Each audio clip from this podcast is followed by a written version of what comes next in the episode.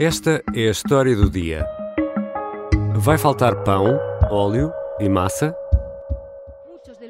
Tratado de conseguir una botella de aceite de girasol estos días se han encontrado con esto. Hoy solo se permite la compra de una botella de aceite por cliente al día. O con esto. Garrafas de 5 litros no nos quedan. Oui, et malgré ces aides possibles, il faut s'attendre à d'autres augmentations de prix. Par exemple, le prix du pain pourrait atteindre les 5 euros. Les pénuries alimentaires sont également à craindre. No caso da Itália, o peso do fornecimento é ainda maior. Nos dois últimos anos, a Itália importou cerca de 298 mil toneladas de óleo de girassol e 91% vieram da Ucrânia.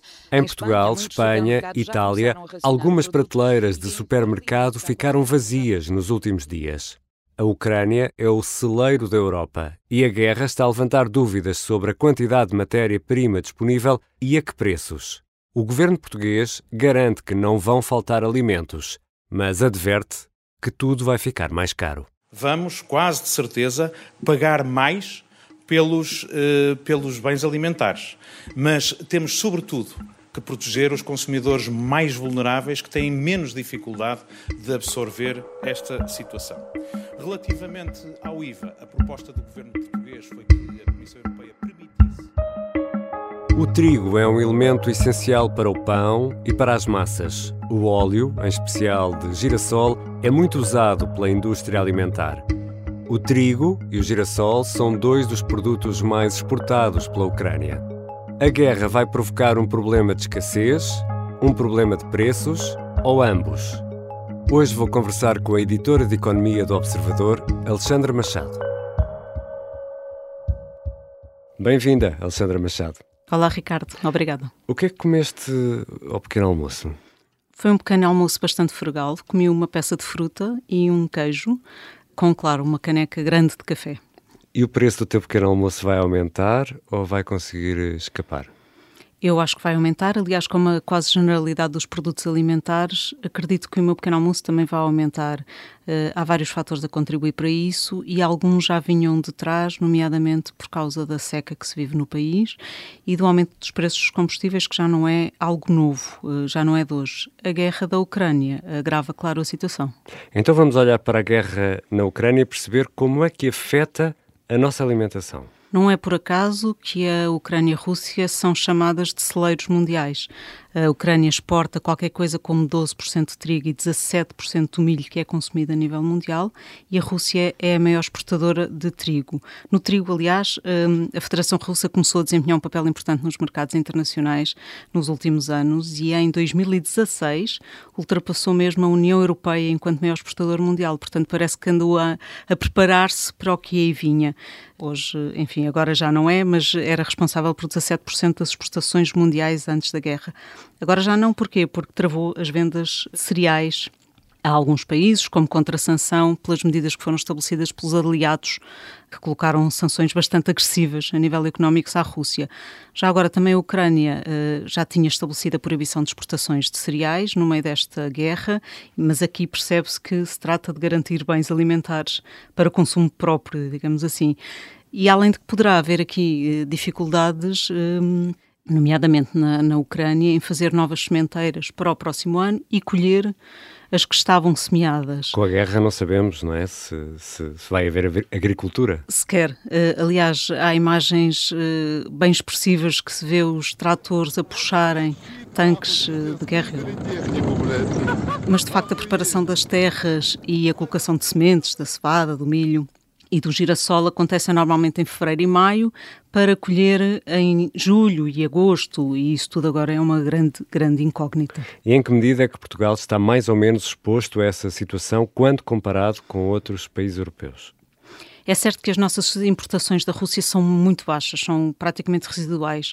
Mais preocupantes são as nossas importações de milho da Ucrânia, que representam 40% do que compramos ao exterior neste cereal e que serve, que serve nomeadamente para a alimentação animal. Portugal apresenta, no entanto, um dos mais baixos níveis de autoaprovisionamento a nível europeu e até mundial de cereais. E aqui isso, sim. Isso quer dizer que guardamos poucos cereais, é isso? Guardamos porque também produzimos pouco. Uh, produzimos pouco, portanto não conseguimos guardar, não é?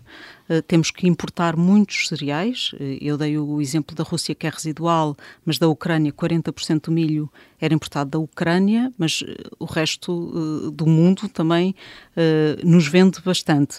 Os nossos autoaprovisionamentos de cereais são muito baixos, mesmo a nível mundial. Eram de 50% no início da década de 90 e hoje são qualquer coisa como 20% o autoaprovisionamento dos cereais, e isto piora bastante quando se olha para o trigo, que passou de um autoaprovisionamento na década de 90 de 49% para menos de 5% atualmente, ou no milho, que passou de 45% para 27%. Portanto, nós temos de facto autoaprovisionamentos mais baixos e dos mais baixos da União Europeia e mesmo a nível mundial. Особое внимание мы уделяем аграриям. Это не только рабочие места, но и обеспечение продовольственной безопасности страны. Alexandra Machado, e há ainda uma medida de retaliação por parte de Moscou que impôs uma suspensão temporária na exportação de fertilizantes.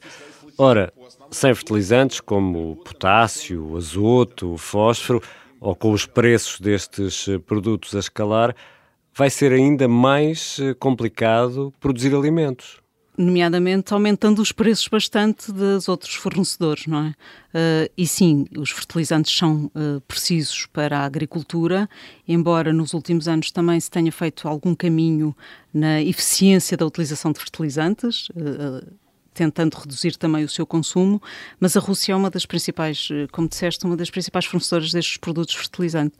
E sabe-se que os fertilizantes uh, pesam um, qualquer coisa como 24% dos custos intermédios na agricultura. Os custos intermédios são a grande, uh, o grande custo agrícola, numa produção agrícola.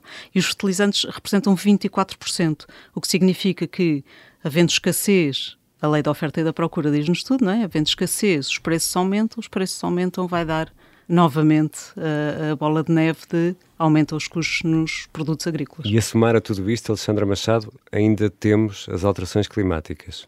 É, eh, aliás, a agricultura já estava a sofrer este ano em particular eh, da seca que o país está a atravessar. Não chove, logo não há água para alguns produtos eh, agrícolas e o que encarece ou leva a que não haja produção mesmo. O abastecimento de bens ao país está assegurado. Não apenas estamos a diversificar os uh, países uh, nos quais adquirimos estas mercadorias. Estamos a trabalhar agora com aquisições uh, nas Américas, designadamente no Brasil, na África do Sul. Isto funciona tudo em cadeia, menos trigo ou menos girassol, são menos alimentos, são menos rações para os animais, são menos produtos e mais caros e estamos a falar de coisas desde o esparguete ao bife, passando pelo pão. É, os cereais estão em tudo, ou quase tudo na nossa vida.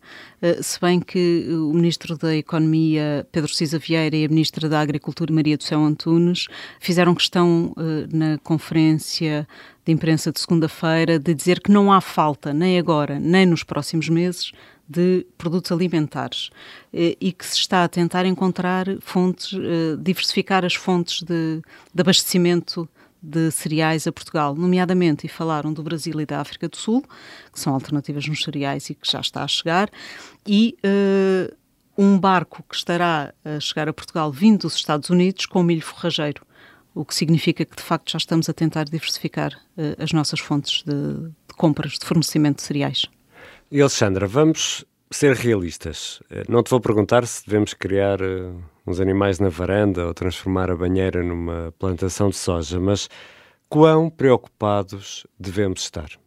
Devemos estar bastante preocupados porque estamos no meio de uma guerra. Claramente, quanto à subida de preços, eh, devemos estar muito preocupados, já se está a fazer sentir e vai-se fazer sentir ainda mais. Quanto aos efeitos no abastecimento, muito dependerá da duração, nomeadamente eh, da duração da, da guerra.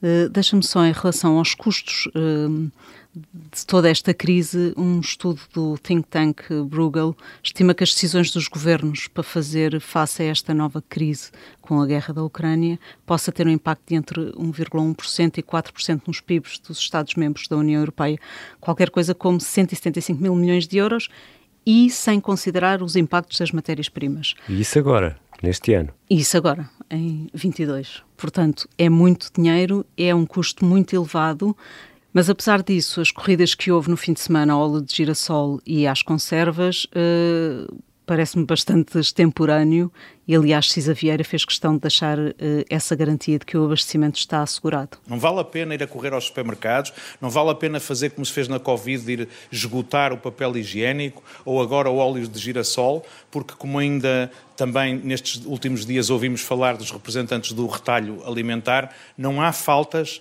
nem agora, nem se prevê que venham a ocorrer nos próximos meses. Portanto, Com os aumentos nossa... Eh, nos preços da alimentação, está previsto algum apoio, por exemplo, às eh, famílias por parte do Governo?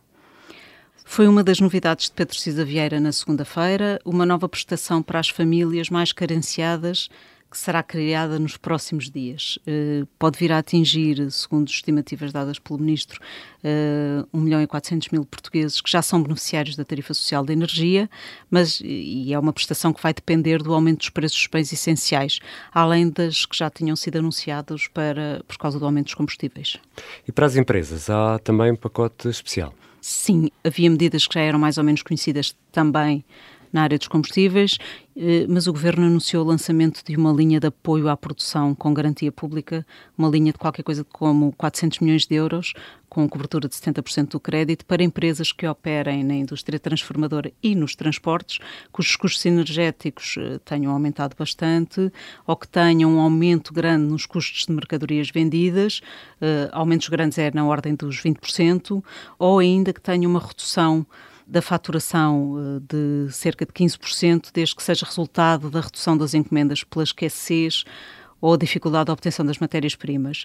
Pedro Cisa Vieira descartou uh, uma medida que tinha sido falada no fim de semana do layoff simplificado, à semelhança do que tinha sido feito na altura da pandemia, para, para as empresas que tinham fechado portas, portanto, à partida, esse apoio não vai acontecer, mas houve outras medidas nomeadamente por causa dos preços nos combustíveis e da energia, que aliás as jornalistas de economia Beatriz Ferreira e Ana Suspiro explicam num texto que se pode ler no site do, do Observador.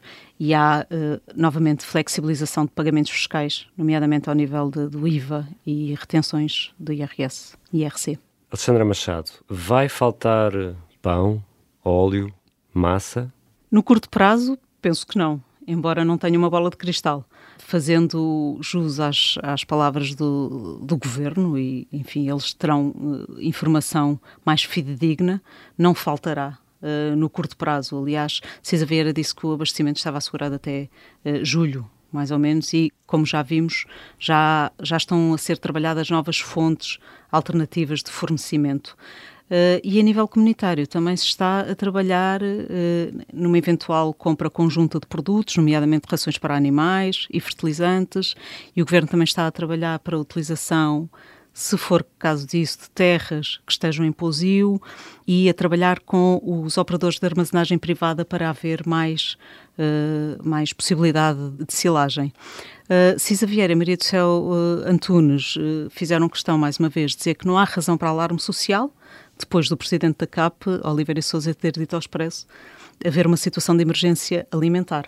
Portanto, há aqui duas visões um pouco diferentes. Vamos acreditar que eh, não há falta de alimentos, e, mas é, enfim, estamos a falar de uma guerra, é difícil prever os impactos de uma guerra imprevisível e que não, cuja duração não, não se pode prever. Não há falta, mas há produtos mais caros, e isso é uma certeza. Obrigado, Alexandra Machado. Obrigada, Ricardo.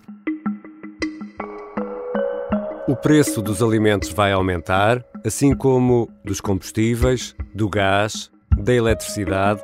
São consequências de uma guerra que entra esta terça-feira no vigésimo dia. Uma guerra na Ucrânia que continuamos a acompanhar ao minuto no jornal e na Rádio Observador, com análise e reportagem dos nossos enviados especiais Pedro Jorge Castro e João Porfírio, que estão em Kiev.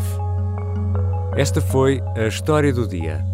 A música do genérico é do João Ribeiro, a sonoplastia da Beatriz Martel Garcia.